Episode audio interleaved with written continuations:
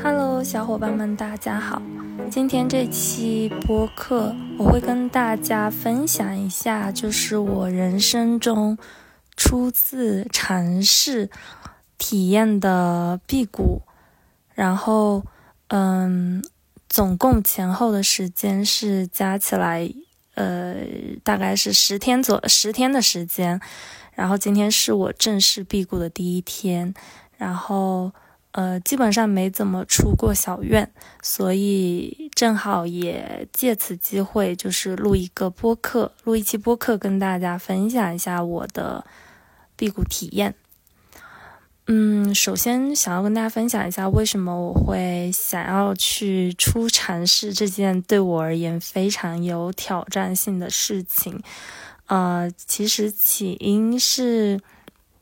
最开始是上个月的时候。呃，我在沙溪的一个朋友，他辟他断断续续辟谷了将近一个月的时间。他先是辟谷了十五天，然后出关了七天之后又辟谷了七天。他出关之后有跟我们分享很多关于在这个期间他的呃身心都感受到非常的轻松，以及辟谷完之后。就是，嗯，会觉得整个人的，尤其是身体特别的轻快。然后，嗯，我当时就开玩笑觉得说，哎，这件事情我肯定大概率是完成不了的，因为我是一个吃货，就是非常喜欢吃东西，然后口腹欲特别大。然后，比如说平时，呃，经常就，尤其是晚上会吃的特别多。然后，也可以跟大家分享一下我的。也可能是我觉得现在大多数人的一个不那么健康的一个饮食习惯，就是正呃就是更健康、更养生的饮食模式，应该是上午吃的最多，然后逐次减量，到晚上时间基本上是吃的最少或者是不吃。但是在现在我们的这个。就是日益先进的这个时代吧，然后各种美食层出不穷，尤其是在城市里哦，所以吃夜宵基本上我觉得也算是很多人的一个必备项目。但是其实大家也知道不健康，但就是嗯图一时爽，然后呃，但确实也有很多人会在生病的时候开始感受到后悔啊这样子。然后我自己其实也经常是经不住诱惑，然后克制不了我自己的那种人。为什么要跟大家分享这个呢？其实也是因为前段时间吧，呃，朋友一时兴起，给我们做了很多顿特别好吃的晚饭。然后呢，呃，正好我们家也有共住小伙伴。后来，呃，老陈也做了很多特别美味的晚餐，什么像什么，呃，各种就比较大餐，在晚上的时候。所以那段时间，我就明显感受到自己每天晚上都吃的很多。有一天晚上，我吃多到甚至感觉那个食物都已经撑到从我的胃一直就撑到嗓子口堵在那儿的那种感觉，我就觉得非常的夸张跟离谱。嗯，我觉得自己虽然说。经过这几年的冥想跟打坐，就是跟自己身体的链接感会越来越强，然后那份觉知力会更强一些。但是其实，每当我觉得在觉察跟美食的诱惑面前，觉察就是明显会略胜很多筹的那种。所以，嗯，当我晚餐在没有放纵自己，就是没有。提醒自己要去觉察、觉知的那个状态下的时候，其实那个食物就是我就是很想吃掉它们，然后，但它其实也不是一种啊所谓的贪食或者是暴饮暴食这种，其实倒也还好，只是我就会觉得每种东西都很好吃，然后我其实本身的体质状态是一个。嗯，特别容易，就是特别吃不胖的那种体质。其实这是非常多人特别羡慕的体质，就包括从我读书时期开始，我身边的好朋友啊、大学同学、舍友都很羡慕我。但是呢，其实它不是一件好事情，因为我从小到大的时候，就是肠胃都不是非常好，就是有尤其是有一些有的时候会急性肠炎，虽然说这几年慢慢好了很多，但是其实我肠胃也就像是一个警钟。比如说，当我吃的太多，或者是我吃到外面不太健康的食物，第二天的时候就会拉肚子。嗯嗯，就是我其实还是蛮感谢他的，就是他时刻在提醒我哦，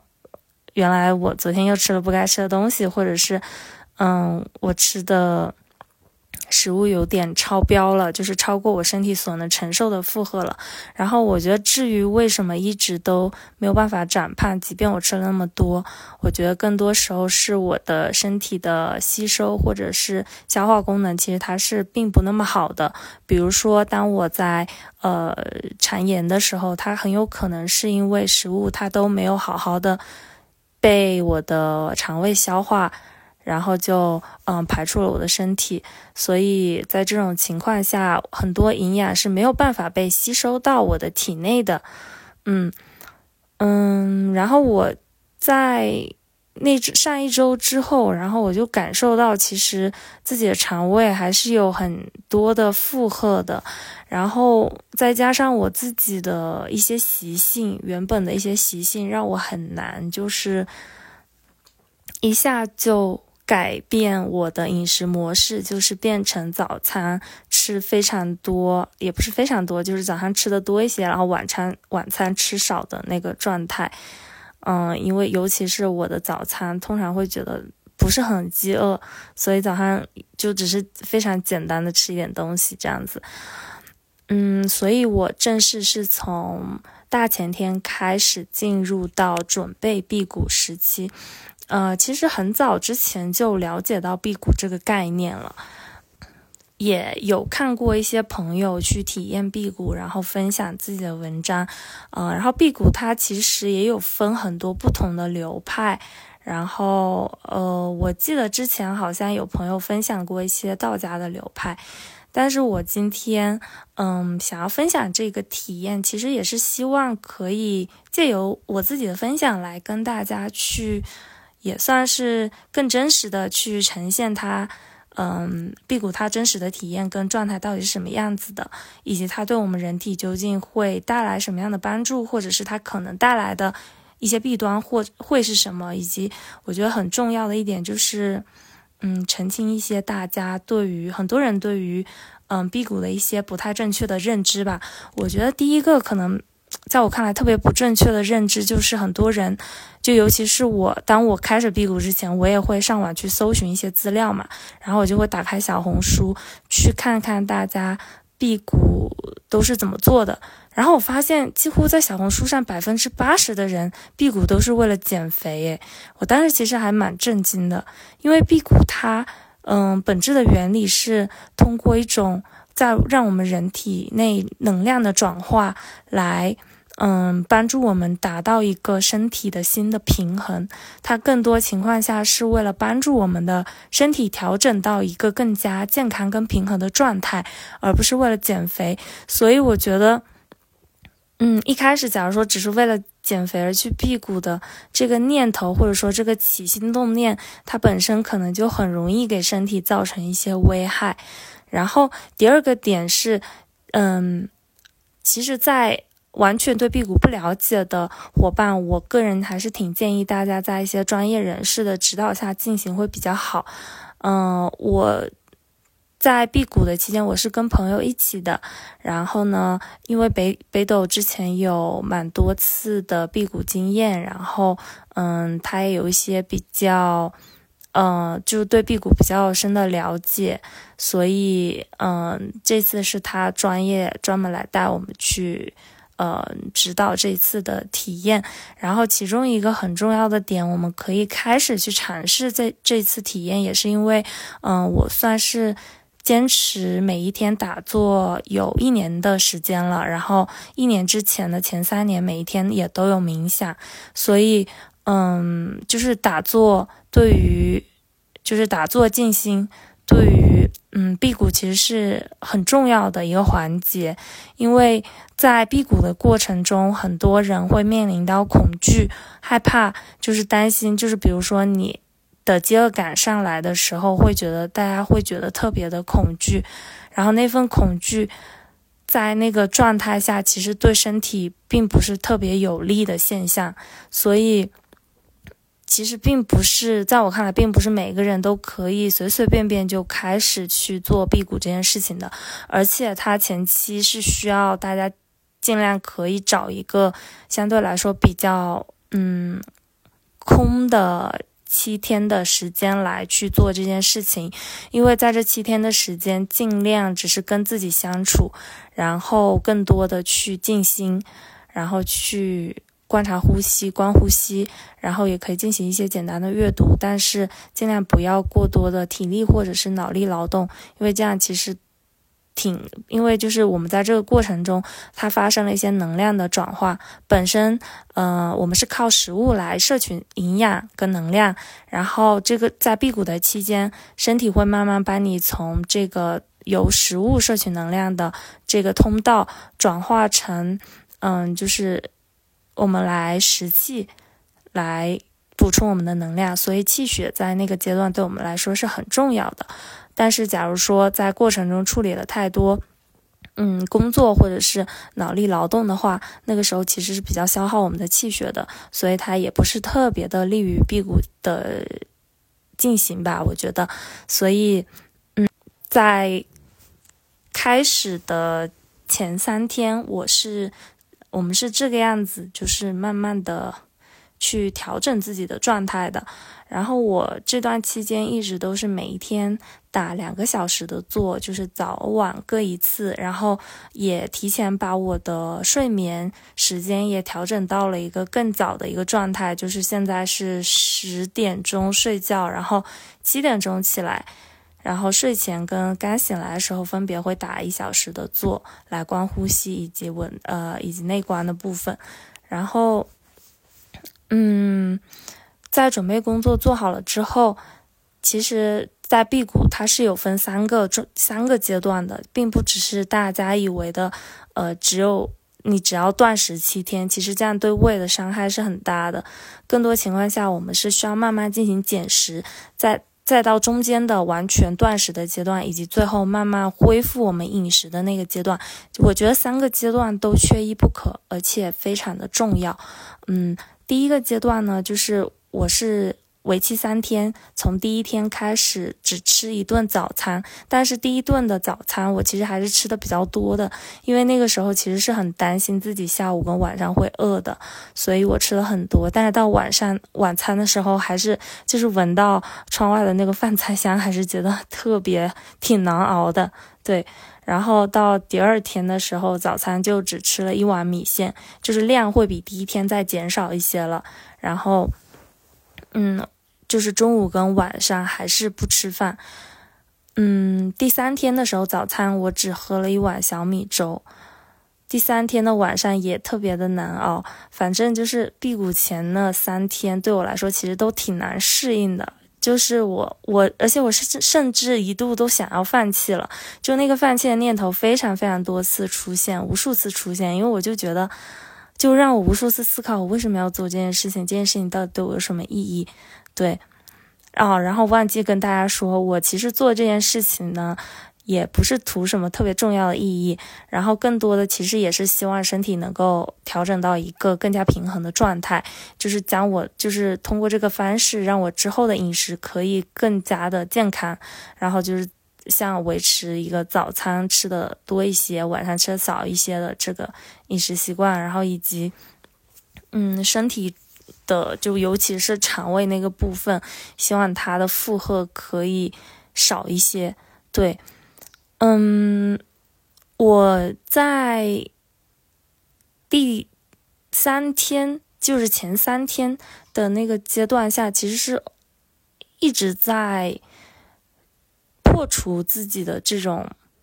嗯饥饿感，或者说我这种我为什么要做这件事情。的这个念头的一个过程，也不是破除，就是一直得让自己看见他们。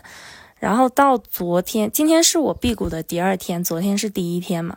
昨天晚上的时候，其实还是挺骄傲的，觉得自己竟然真的撑过了第一天，而且没有发生像很多朋友在文章里写到的那样子，就是第一天，然后呃就已经要晕过去的那种状态。但是我昨天第一天的。上午的反应还是挺明显的，就上午的时候，我能明显的觉察到我身体的血糖跟血压都在降低，就是大大降低的那种感觉。就是我走路的时候会感觉到两腿发软，然后呢，嗯，每天上午的时候我都会在露台采采采光，就是晒晒背，吸收一下太阳。然后当我从摇椅上。站起来那一刻，我就会觉得两眼有一些发黑，然后就那个时候明显能够感受到血糖特别低了，然后。嗯，在这里其实也可以跟大家科普一下，就是当这种血糖已经自己觉得明显特别低的情况下，可以喝一适当喝一些蜂蜜水来补充自自己的能量的，因为蜂蜜水里含含有一些糖分嘛，所以我就回房间，当时喝了一些蜂蜜水，然后我们辟谷这七天，朋友是给我准备了很多就是补气血的一些药材，比如说西洋参、黄芪。枸杞，然后我准备了大枣、桂圆，还有，嗯，一个东北的，他买的一个东北的什么，啊，就是很补的一个药材，然后全部把它们放在一起，放在养生壶里面煮开，然后每天就喝这个补气血的茶，然后会往里面加一些蜂蜜，嗯。我昨天就是喝了那个蜂蜜之后，明显会感受到好很多，所以，嗯，感受好了一些之后，我就，因为我接下来马上就要做教练了，所以我就，嗯，盘腿坐了一会儿，就是冥想了一会儿，然后开始做教练。我原本其实还是挺担心的，因为我比较担心，就是做教练的过程会不会让我更加消耗我的能量，或者说就是会让我。嗯，没有办法撑过一个小时的教练对话，但是结果就还挺神奇的。可能是在这个过程中，就是客户的能量也给到我很多的赋能，尤其是他探索到最后，就是找到了一些非常不错的答案，或者是他看到了，他感受到了对自己那份慈悲心，然后也给到了我很大很大的能量。所以结束的时候。我就会觉得自己的能量值又被充满了那种感觉，我觉得好神奇，所以我真的太喜欢我的工作了。对，嗯，结束了之后，然后我就去躺在床上休息了一下，闭目养神了一会儿，然后就接着打坐。就是在辟谷期间，我每天打坐的时间会比往常的时间还要再多一个小时，就是三个小时，上午、下午跟晚上都分别会打一个小时的坐来冥想。内观，嗯，其中还有一个比较重要的点是，嗯，我也不知道重不重要，但是我是有看到大家有的道家流派会推荐大家在辟谷期间，就是，嗯，就是闭气吐纳，就是吸气，然后。让它在体内停留几秒钟，再呼出来。然后我每一天早上的时候也会做几组这样子的练习。然后其他时间，在第一天的时候，我就是上午呃第一天的时候，我就是处理完教练的工作之后，我就打坐休息。然后晚上的时候就阅读打坐，然后就睡觉了，就还睡得挺早的。今天是第二天，第二天我上午。其实基本上可能会是从第二天到第七天，我所有的辟谷期间的一个比较规律的作息跟安排了。就是在打坐结束之后，然后会做一套八段锦。嗯，其实有的有的是有的科普是会介绍说，最好辟谷期间要出汗啊，或者是什么的，每天至少要要走三四千步。但是我这个觉得其实还是觉得因人而异吧，就是比如说。嗯，像我自己觉得自己的体格还不是特别的强壮，然后加上平时也很少做那种比较剧烈的运动，所以我一天通常也就只有散步个一两千步左右这样子的一个路程，然后只做一些比较嗯类似于八段锦这样子的一些运动训练。然后结束了之后，还是照样会去采光，就是吸收一下太阳光。然后就是阅读、打坐，基本上就是这样子的一个非常简单的一个规律。但是其实过程中，它还是会出现非常多那种，你还是会忍不住出现饥饿感。我现在发现我自己身体的一大规律就是早。早晨就是白天的时间，基本对我来说不是特别的有挑战性。就是比如说看，哪怕看大家吃饭，我都觉得还好。但是，一到晚餐的那个饭点的时候，我就会非常非常的饥饿，尤其是闻到那个饭菜香的时候，这就是昨天第一天吧，特别的特别的难熬，然后就只能猛喝几口蜂蜜水来 来调整一下。对。所以，其实，在由此我也看得出自己的一个特别强大的模式，就是晚餐对我来说，真的就是非常重要的一环，就是不吃不行的那种。我其实也跟朋友商量了一下，我们就决定之后在辟谷完成完全结束之后，我们也要慢慢的让自己的晚餐吃的更少一点，然后早餐吃的更多一些，就形成一个更良性循环的状态。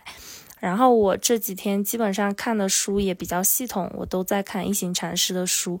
然后今天正好看到就是讲到欲望这个章节，然后里面写到其实人体本身它它所需要的东西是很简单的，就是不需要那么复杂的东西，只是我们很多时候会被我们的欲望贪念给勾起。我们想要的，所以我们忍不住要买各种华丽的衣服，吃各种各样丰丰富的食物吧。但是其实我们需要很需要的东西，其实非常的简单，而这些最简单的东西，往往也可以提供给我们最富足的，或者说最朴实的一些能量。所以，我觉得很多时候是要去滋养什么样的种子，去滋养什么样的。念头可能也是在于自己，虽然说我觉得这个滋养的过程确实是非常难的，尤其是改变你很长一段时间来的一个模式，所以嗯，对我来说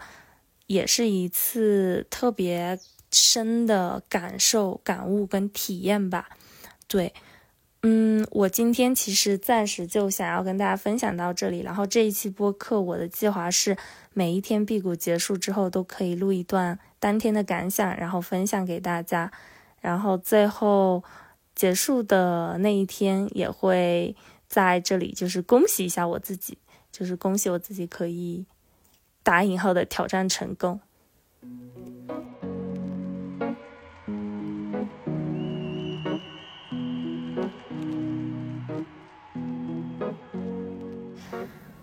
Hello，大家好，今天是我辟谷的第三天了，我自己都觉得很震惊，我还能有这股中气来接着录这一期播客。嗯，昨天白天一直都比较顺利的进行了，然后到了昨天晚上的时候，嗯，可能还是我自己没有克制住。然后上网搜了一些好吃的，然后本来想说可能看一下就会好，结果又把我饥饿的念头给勾出来了。然后，所以我觉得还是要提醒一下大家，尽量不要在辟谷期间做这件事情。真的还是我我后来又花了很长的时间，就是打坐冥想，让我的气回到我自己的体内的那种感觉。嗯，而且我觉得还有一个很关键的点是在于。很多时候，嗯，人是会有一种恐惧的。比如说昨天晚上，嗯，我后来自己又忍不住去搜了一些其他的一些辟谷的知识啊之类的，然后就一直会有一种忧虑，就担心自己会不会有一些方法做的不太好，或者是做的不太对。因为基本上我都是靠自己来完成这一次的辟谷的，虽然说我知道呃正确的方式跟方法，但是还是会担心自己在实践的过程中没有完全做对。然后这个我会希望等到辟谷结束之后，然后再来跟大家反馈一下我的效果。然后昨天晚上就是因为自己的嗯造作，然后到一直到晚上十二点钟的时候都没有睡着，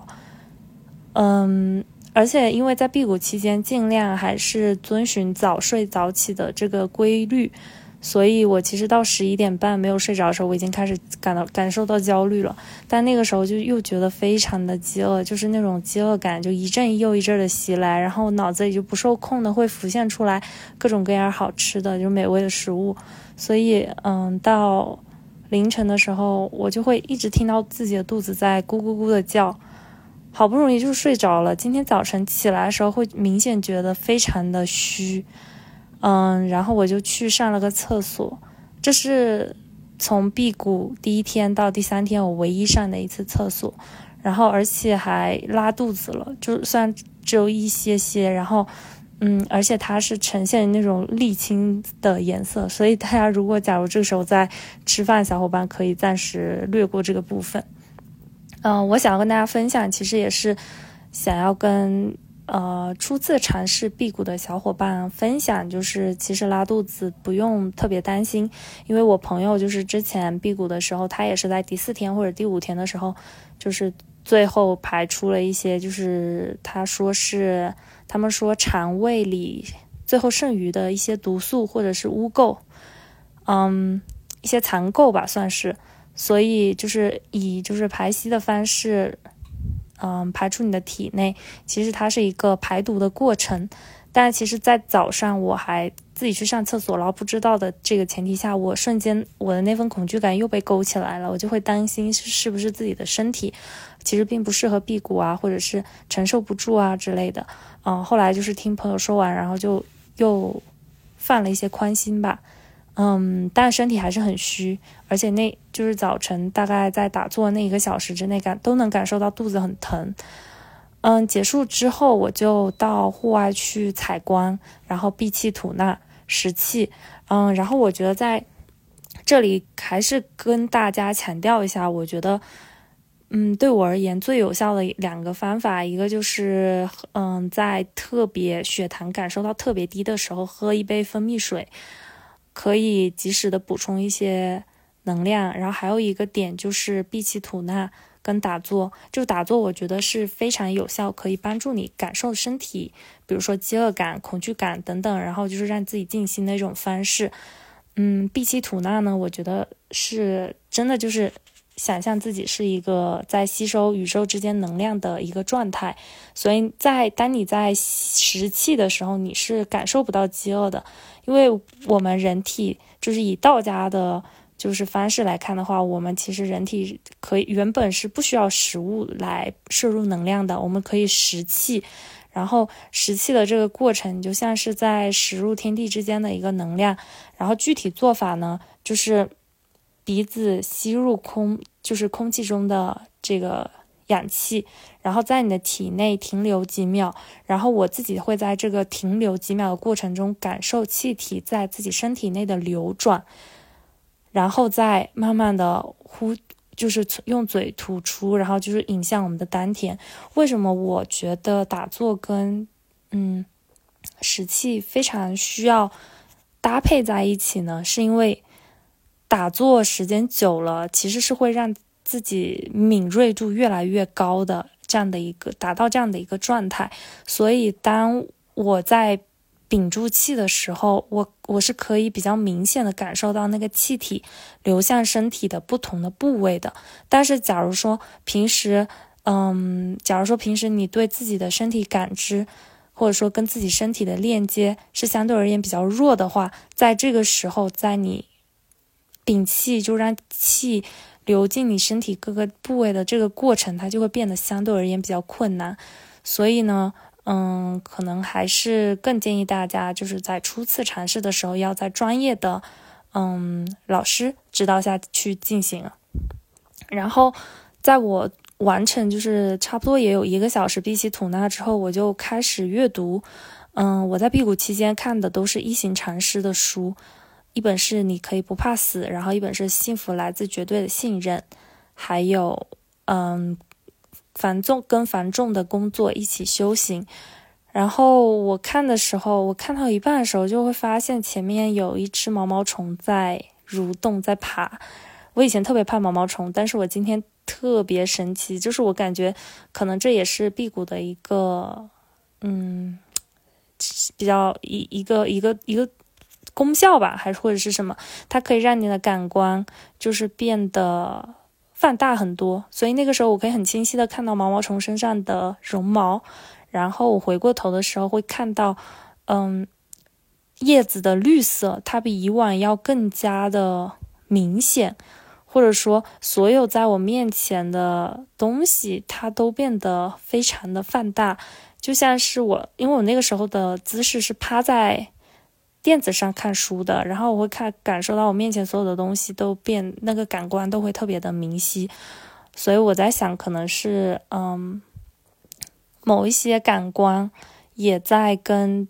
自然之间的万物在产生一个连接，所以在今天早晨其实是经历了一个由气一就是体虚，再到慢慢回气就是回神，然后再到可以比较舒服的这样的一个状态了。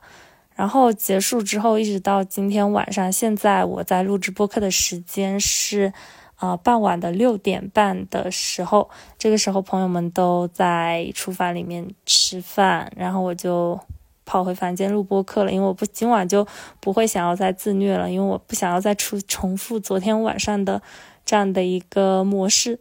所以啊，到现在为止，觉得整个人都处在一个人就还还算不错的一个状态，就像大家现在听到我的声音，至少还算是嗯中气还算比较足吧。对，然后明天就是辟谷的第四天了。然后今天朋友说，可能当我已经将肠胃里的毒素排出去了之后，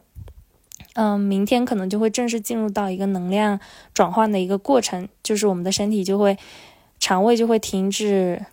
就是完全停止运转，然后我们的身体就会开始以呃摄入能量、摄入气的方式来去支撑我们，就是支撑人体的这样的一个运转。所以可以再看一看明天的感受，再分享给大家。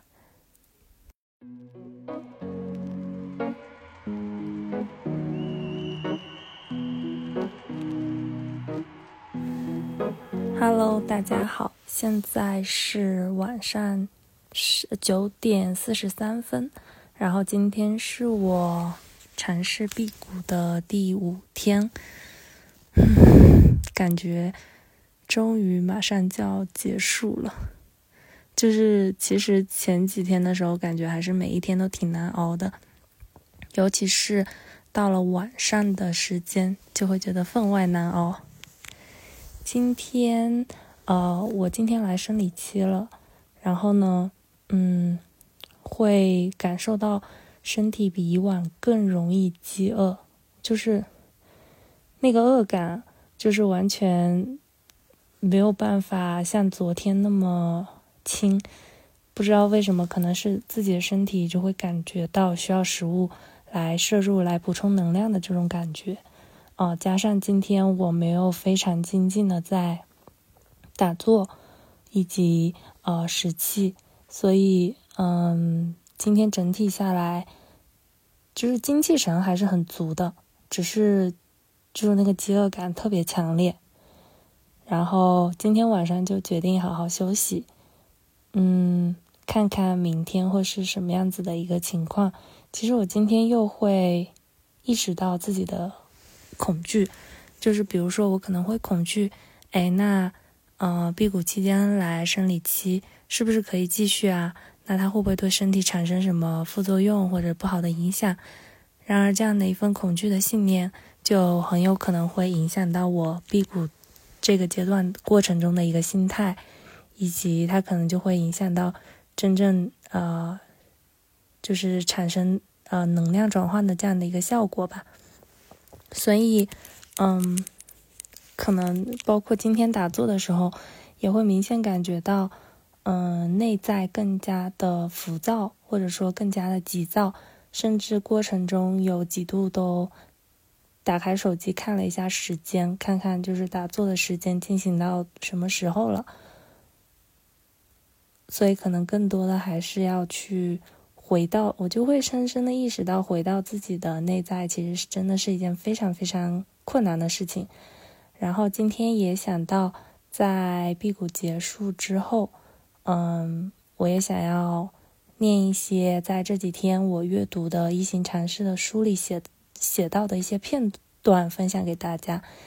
因为给到我其实非常深的感悟，尤其是昨天，昨天读到关于无我、无常以及涅槃的时候，我其实是非常非常感动的，嗯，所以到时候也希望可以分享一些片段给大家。那今天的。辟谷分享就非常简短的结束了。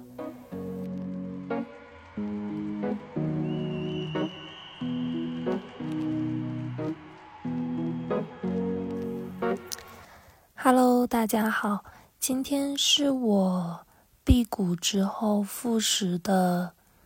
第一个礼拜了。然后呢，嗯，想要跟大家反馈一下我身体的。感受，首先我的体重就是已经慢慢的就是恢复到原来的状态了，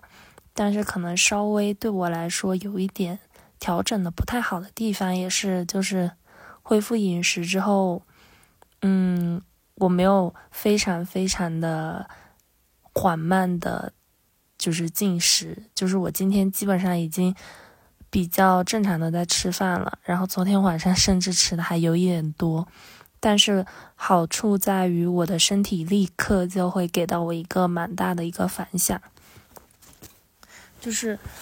昨晚吃完饭之后打坐的时候会明显感受到自己的胃特别的顶，就是食物会顶在胃里的那种感觉，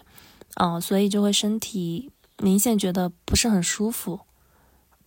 然后另一个点是，就是我本身是，就是我的体质就是以在特别干燥的环境，就比如说像在沙溪的冬天，就是特别的干，然后我就很容易长口腔溃疡。但是比较奇妙的是，就是在我辟谷那七呃那五天，包括就是减食的那三天。就是我都没有口腔溃疡，但是等到我复食的第二天的时候，就又开始长口腔溃疡，所以这个是一个还蛮奇妙的另一个发现吧。嗯，然后我跟小伙伴就是身体排毒的反应也不太相同，就是我的排毒方式是以上厕所的形式，然后就是排肠胃里的毒素，然后小伙伴是在。复食之后，呃，甚至在辟谷的时候，他就身上会开始起湿疹。然后今天陪他去看医生的时候，医生就说是身体的湿气太重，所以其实是一个很好的事情。嗯，然后嗯，整体来看的话，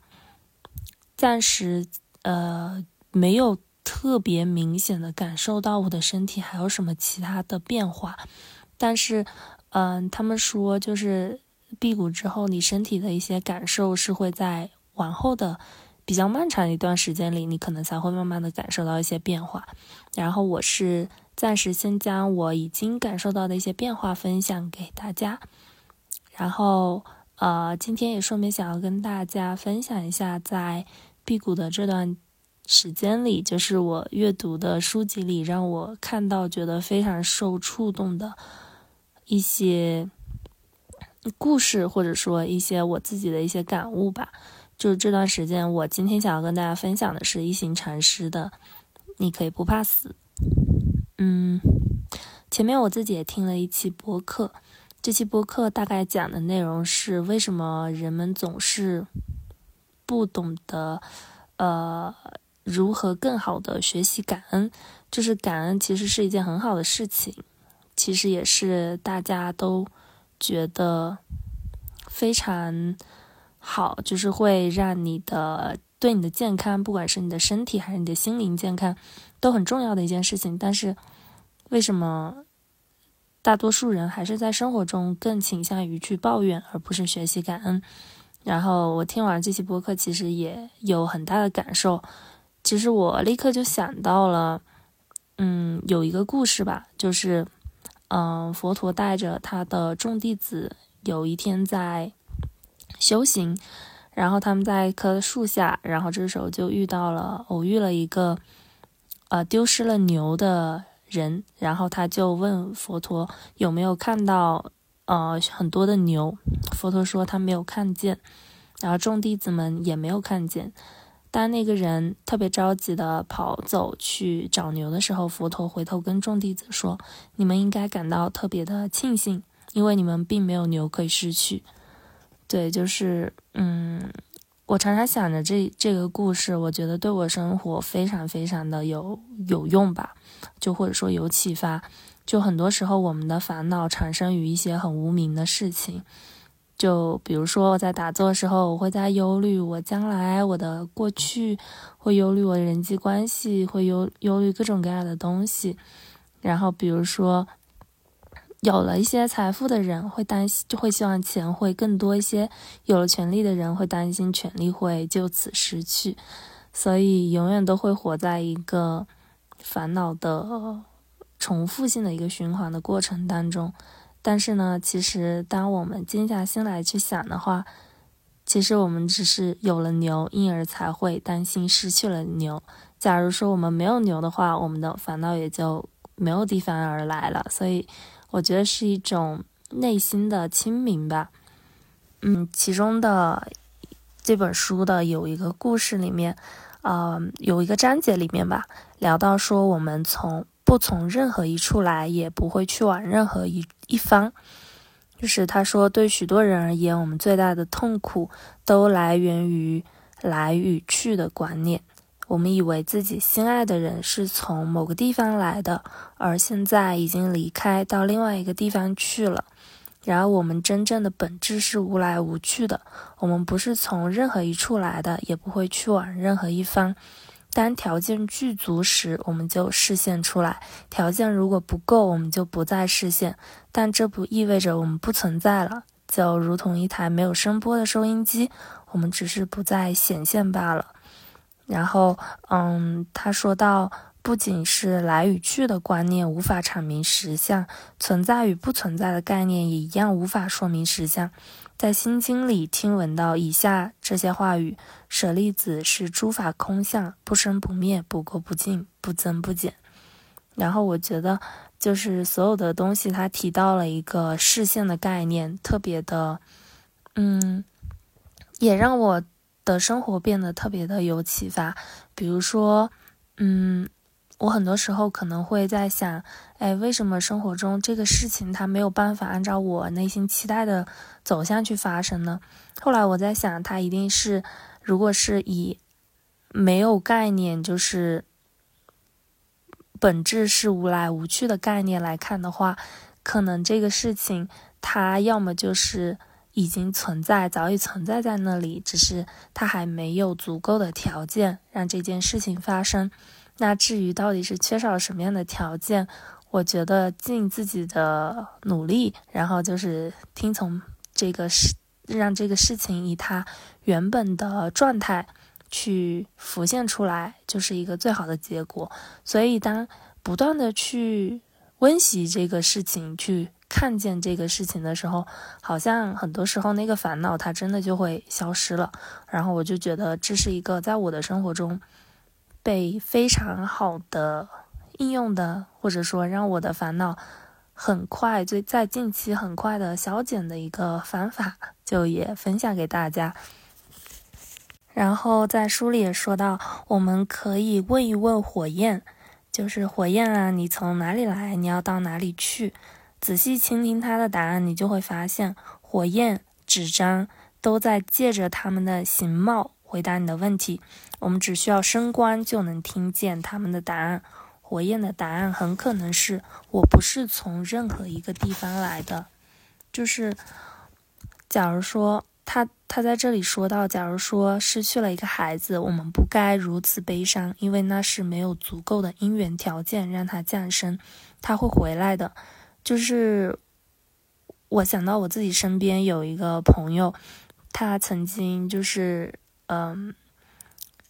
就是生了一个，生下了一个小孩儿，然后但是那个小孩儿就是很快就去世了，这件事情让他觉得非常的痛苦，嗯，但是后来他又有了他新的小孩，只是那个已经离开了的那个小孩始终就是，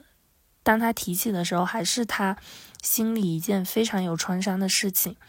但是我看到书上这句话的时候，我就立刻把这本书也推荐给了他，因为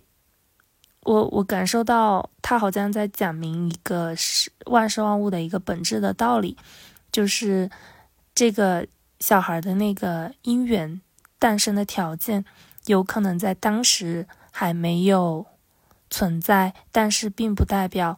他不会。他没有存在过，也不代表他现在不在，只是他还没有以我们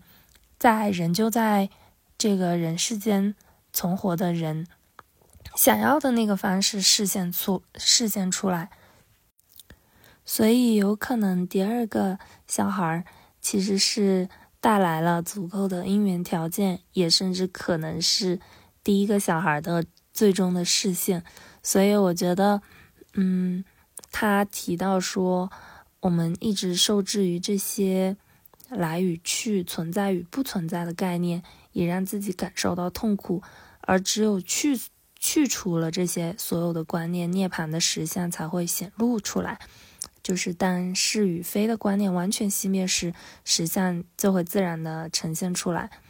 然后我就觉得，嗯，当所有的一切，嗯，去。存在了之后，我们才能去慢慢的升官到自己的身体里。其实不只是我们自己，包括我们的就是世世代代的人类的源头，就是我们的祖先、我们的父母，然后我们的上一辈，包括我们还带着我们下一辈的各种各样的，还包括带着我们的下一辈，然后因此我们。会选择一种更加健康的方式，才能够去善待存在我们身体里的这些啊，就是会让自己尽量的活得更加健康，以及更加的亲民。然后还有一个点让我感受到非常，嗯，对我的生活有着非常大的帮助的，是在于他提到了一个。嗯，我是不是昨日的我的这个概念？其实我们的每一刻、每一秒钟都已经在消失，就已经在变成一个新的存在了。就是，但是又是否又真的存在呢？其实也不是。他说到，嗯，就是当你去看到以前的自己的照片的时候，那个人他到底是不是现在的你？其实，嗯，假如说。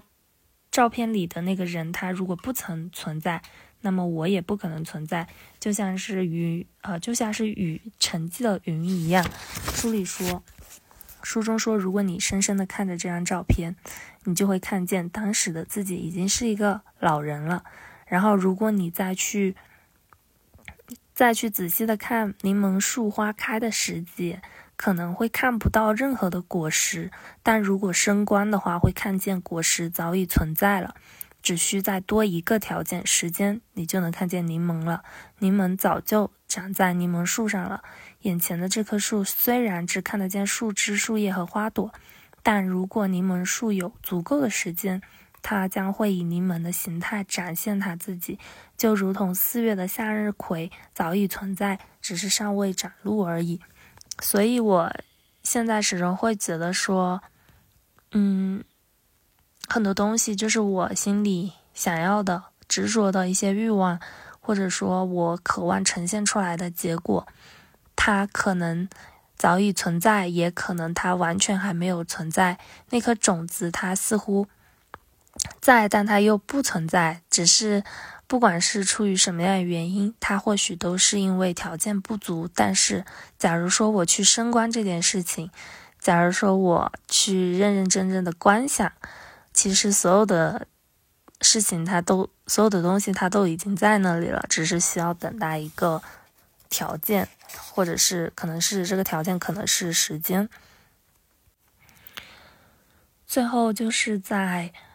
嗯。提到了一个佛陀传授的三法印的教法的实修方法中，他提到了三个概念：诸行无常、诸法无我以及涅槃寂静。我当时其实看到的时候，我心里只能够比较清浅的去认识一个叫做诸行无常，因为这个事情是这些年之所以我会开始走向内在探索的道路的一个非常重要的原因，就是因为我会慢慢的开始意识到诸事是多变的，有可能是因为发生正巧发生在我身上的事情，让我意识到事情的本质是。非常的无常的，就是每一个刹那事情都在变化，并且是我所无法去控制的。然后，嗯，但是他提到的一个叫诸法无我以及涅槃寂静，他说在诸行无常的教法里，我们是永远找不到一个永恒不变的自信的，我们称之为无我。就然后在涅槃寂静中，他说这个这个概念，呃。他就说，这个法印意味着充实与自由，就是从所有的概念和观念中解放出来。就是他说到，升观诸行无常，将引领你发现诸法无我。发现了诸法无我，你就能证入涅槃。涅槃便是进入了神的国度。我觉得他提到的一个感谢，就是首先是感谢无常。我其实之前一直是。说服自己去接纳无常，尤其是去不断的练习观呼吸，也是因为，当我去回到下一秒的呼吸的时候，我知道这一切世界上万物、万事万物的一切又在变化了。但是呢，我从来只是想着去接纳、接受无常，而不是去感谢无常。但是他提到的概念是感谢无常，让我觉得。有一种内心也受到一个很深的触动的感觉，因为通常在我们世人的眼里，当任何事情发生改变的时候，我们肯定是会感到痛苦和哀伤的。比如说，嗯，面对亲人的离世，嗯，就是亲密关系的离开，我们都会觉得非常的痛苦，就会不想要去接纳那个无常，但是。他说到：“其实我们应该要去感谢无常的，因为只有感谢无常，所有的事情才可能发生，生命本身才可能诞生。这假如一粒玉米它不是无常的，它永远也不会变成玉米的根茎；假如根茎不是无常的，它永远也无法提供我们可以食用的玉米。所以，就是从他会从一个很简单的概念去。”嗯，让我们理解为什么我们需要去感谢无常。一旦我们真正的去感谢无常，我们才会真正的感受到快乐。而一旦认清了无常的神奇性，我们的哀伤和痛苦也会消失。嗯，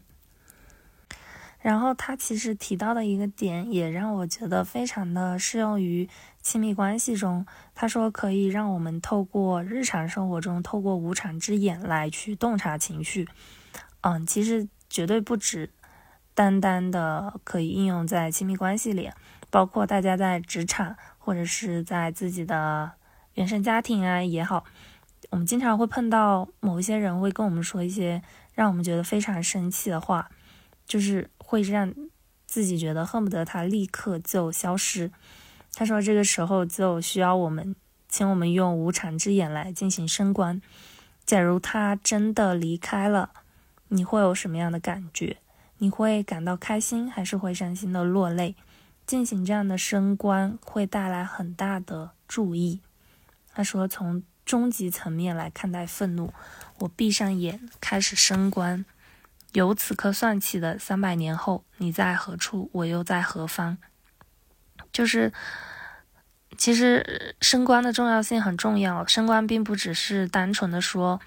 嗯，我们闭上眼睛去想一想这件事情，就算完了。我个人理解的这个升观，它是需要你真正的平静下来，去内观，去观察你的呼吸，去观察这件事情它的本质，它是需要一定的时间的。然后在日常生活中，也是需要大家去真正投入时间去练习的。嗯，我之所以会有这样的感受，是因为，嗯，比如说在辟谷的期间，我每一天打三坐。对于平时的时间，就不是我去有一个集中的十日内观的时间来看的话，其实是一个嗯还蛮长的一个时间呢。所以在那一段时间里，其实会明显的感受到跟自己内在的一个连接是更深的。而在那个时间去做升官这件事情，它是会更加的，嗯，能够明显的让我看见升官之后的一个场景的。就比如说，深深的吸气跟呼气的时候，去看见自己跟让你感受到那个愤怒的人的未来，就甚至都不需要看到几百年之后，可能五十年之后、六十年之后，其实就会在此刻认清。我们是随时可能会失去对方的。就假如说有了这份体认，他说我们就不会再生气了，我们会拥抱他，然后说我会很，我真是很高兴你还活在人世。只要我们还活活着，我们还在一起的话，对彼此生气就是一件愚蠢的事情。因为很多时候人是会忘记无常这件事情的。死亡来临的那一天，像是我之前看的。在川西看天葬的那一次，我只看到了所有人，他们什么都带不走，就是所有的财物、权利跟家人，所有我们可能在人世间的时候觉得最贵重的东西，都是带不走的。但其实那些真的是我们最贵重的东西吗？就是身体、肉体、肉身这个东西，它不再存在的那一刻，我们真正拥有的是什么呢？然后。我感受到的，他说到的是，最重要的是我们的自由、祥和以及喜悦。但是，假如缺少了对于无常的体察，我们是不可能快乐的。所以，就可以去假想一下，当你假如说即将要离开这个世界的时候，什么都带不走的时候，自己真的想要带走的那个东西究竟是什么呢？就是留在我们的灵魂深处。可以留给子孙后代的那一份东西究竟是什么？所以，嗯，当升官到是万事万物的本质是无常的时候，是可以以无常来滋养爱意的。就是这个也是我在近期会去，嗯，希望自己可以去践行的一个点吧，就是去。滋养关于爱跟理解的土壤，那究竟是以什么样的方式可以去滋养？其实无常就是一个很好的方式。假如说真正能够时常的去体察到诸行无常，就会懂得去培养和滋养我们的爱。但是为什么会看到现在那么多生活中会出现着一些，嗯？非常有戾气的事情，大家非常轻易的就感受到愤怒，感受到抱怨，是因为我们的人性通常会被嗔恨给淹没，然后就会习惯性的偷懒偷懒，继而就去滋生了关于愤怒还有痛苦悲伤的土壤，而忘记去滋养关于爱跟理解的土壤。所以他是嗯，在这本书里也多次的强调。我觉得，包括一行禅师的所有书，都有提到说，我们要去，嗯，滋养跟照料心中的爱，让他们逐渐的增长。嗯，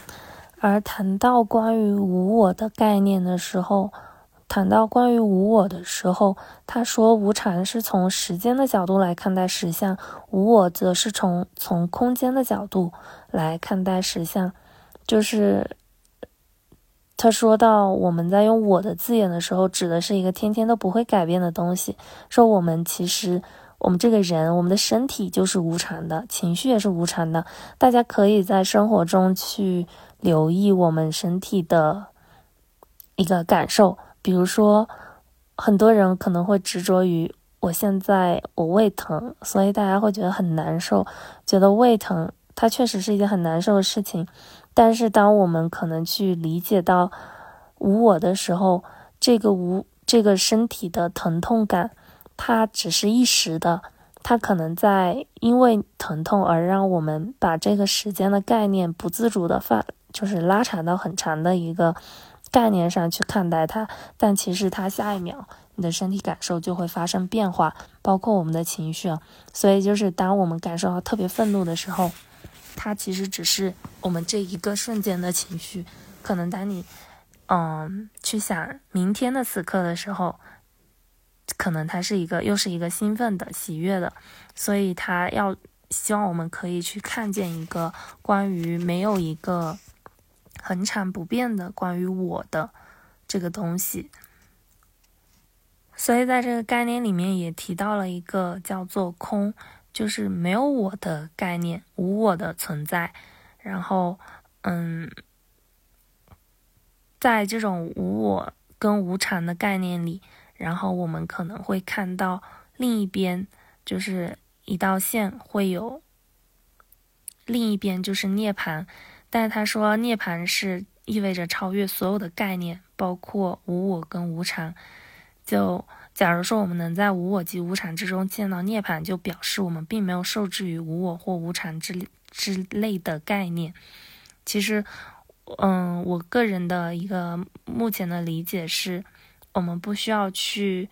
也不需要去执着于无我或者是无常之类的概念。但是，当我们真正不执着于这此类的概念的时候，涅槃才会发生。但是，嗯，就我而言，我暂时还没有在我的生活中体悟到这么深的概念。但是，我觉得当我目前感受到关于无常以及无我的时候，并且能够去亲身验证他们，去以此滋养爱的土壤的时候，嗯，已经能够给生活带来一个特别大的帮助了。就举个例子吧，就比如说前几天，嗯。我可能因为一件小事情，然后跟我的伴侣生气了，吵架了，然后我就，嗯，立刻想到了这本书里的提到的关于无常以及无我的概念，然后我就去升官了，就是我们之间的关系就升官了。这个人之后，然后就立刻好像真的那个愤怒他就消减了，所以在这边也希望可以当做一个不错的方法来分享给大家，就是。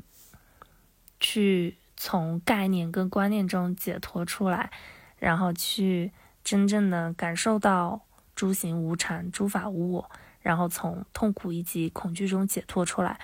并不是说我们去做这件事情是要执着于这段关系，或者是执着于这个人眼前的这个人，而是我们期待自己从痛苦中解脱出来，